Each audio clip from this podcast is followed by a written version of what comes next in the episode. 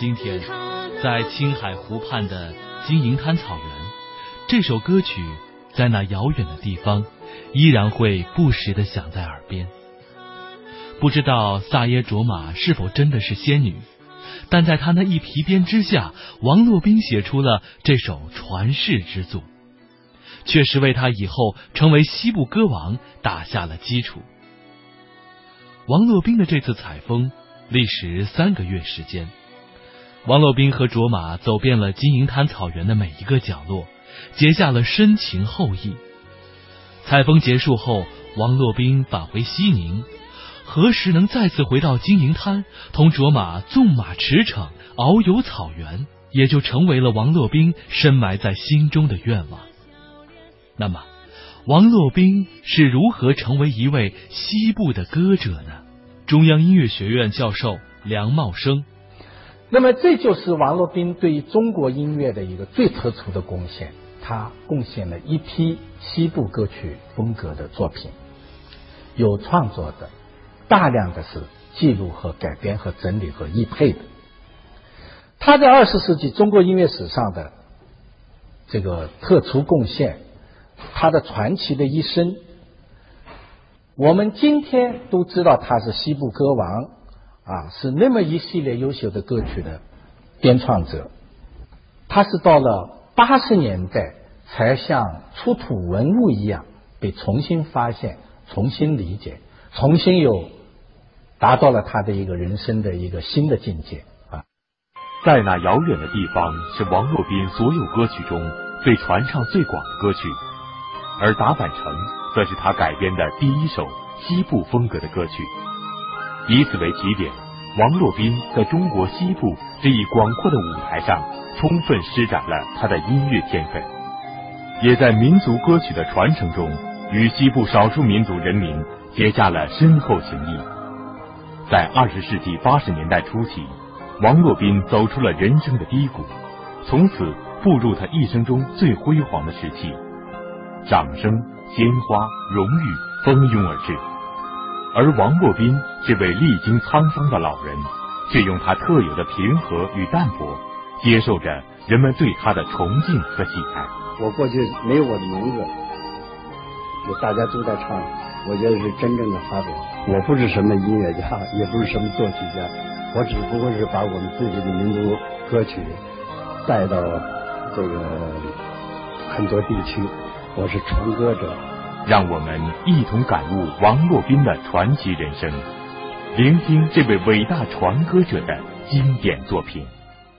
王洛宾在祖国的西部写下和记录了很多传统的民族音乐，这其中的大部分依然在今天被人们传唱。其实说到王洛宾为什么能够扎根西部，这还得从他的童年开始说起。一九一三年十二月二十八日，王洛宾先生出生于北京市东城区牛角湾义华胡同。父亲王德珍，母亲王氏，育有三男三女。先生排行老四，父亲为他取名王荣廷，字洛宾。他的父亲王德珍不仅是一位民间画匠，他还会演奏多种民族乐器。他也喜爱空曲、京剧。自幼受到家庭熏陶的王洛宾先生，就对音乐有着独特的记忆力和感受力。我的名字叫王洛宾。一九一三年十二月二十八日，生在北京。从小学、初中、高中、大学受的是传统教育，最后的那个学习是在北京师范大学。一九三四年毕业在师范大学的音乐系。一九二五年至一九二八年，先生先后两次去哈尔滨看望他远嫁哈尔滨的大姐，在此遇上了他在音乐上的四位启蒙老师，并在老师的帮助下，一九二八年先生就创作了他的第一首曲子《在海的那边》。这时我们方来算一下，那时的先生年仅只有十五岁。一九三一年，先生以优异的成绩考入了北京师范大学音乐系，主攻西洋乐，师从与俄国沙皇尼古拉一世的御妹霍洛瓦特尼古拉舍多夫斯基伯爵夫人。这位杨教授就非常的赞赏先生的艺术天赋，并赠言：“你一定要去法国留学，请你记住，只有经过了那里的训练，你才会成为真正的音乐家。”从此，先生也是一心要赴法留学的。青年时代的王洛宾先生也喜读爱情诗，崇尚新月派诗人徐志摩。一九三四年，先生就根据徐志摩的诗作《咏游》谱写了他的第一首较为成熟的曲子《咏游》，以此来献给他的初恋女友，也是他的第一任妻子洛山，又名杜明远。随后，先生又拜读了萧军的小说《八月的乡村》后，被小说中的主人安娜护士的爱情而深深的感动，并为护士的诗《我要恋爱》谱写了一首插曲《奴隶之爱》，这也是第一首反映抗战的曲子。换句话来讲，先生也是写抗战歌曲的第一人。另外，像《老乡上战场》《风铃渡的歌声》《写一歌》等，都是出自先生之手。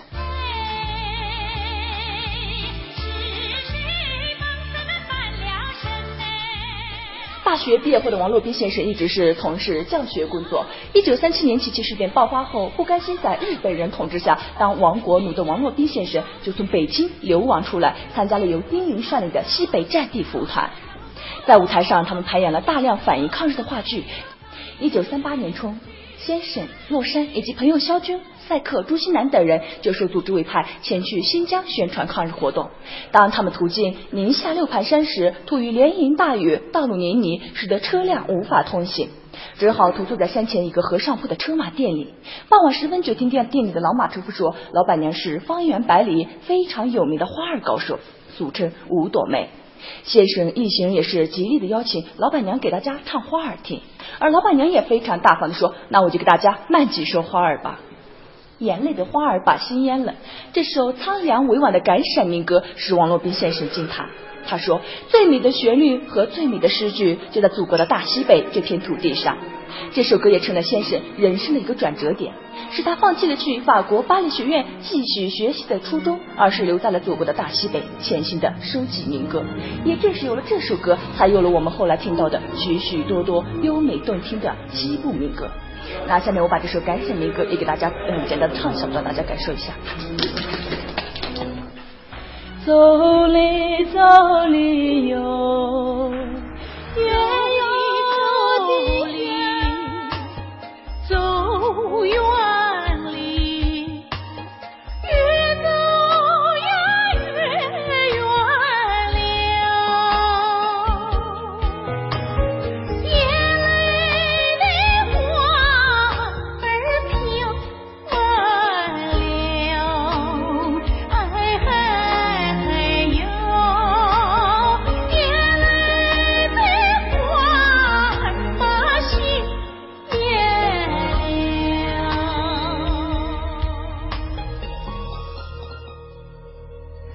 可以听这个吴朵梅这个老奶奶她的歌。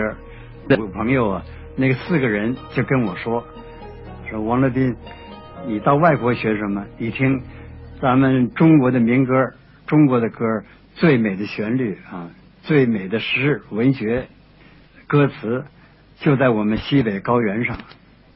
经过六盘山，通过这个老奶奶歌声啊，我也体会到。最美的歌就在我们脚底下。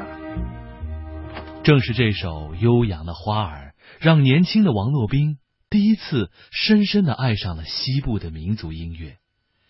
也开启了他创作和整理西部民歌的一个全新的阶段。当王洛宾一行人来到甘肃兰州的时候，王洛宾还第一次听到了新疆维吾尔族的音乐。中央音乐学院教授。梁茂生，他是在兰州开始接触到维吾尔族的民歌，怎么接触到的呢？因为一九三八年抗战初期啊，这个青海当时是盛世才的这个呃这个统治底下，苏联有一批物资啊，从这个西部运过来，是通过这个新疆的车队送到内地来的哈，所以有些是维吾尔族司机啊，经常路过这个河西走廊。到这个兰州这个地方，那么他就是听维吾尔族的司机唱了一首这个吐鲁番的民歌，记下来，填上词啊，这个词呢也是就是根据这个汉族的这个司机啊 翻译的。这个翻译啊，当时的翻译条件是不太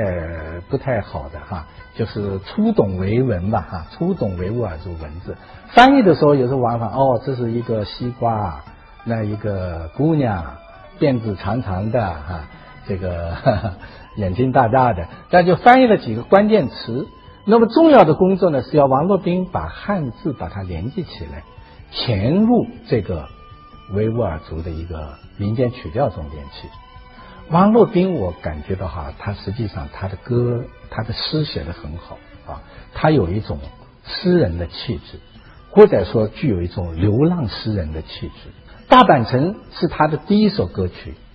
填出来了之后，第二天就让他当时在兰州的一个抗战剧团服务，就演出了。演出了之后，就收到了意想不到的效果，受到了广泛的欢迎，非常喜欢这首作品。因此就流传起来了，因此就一发而不可收拾。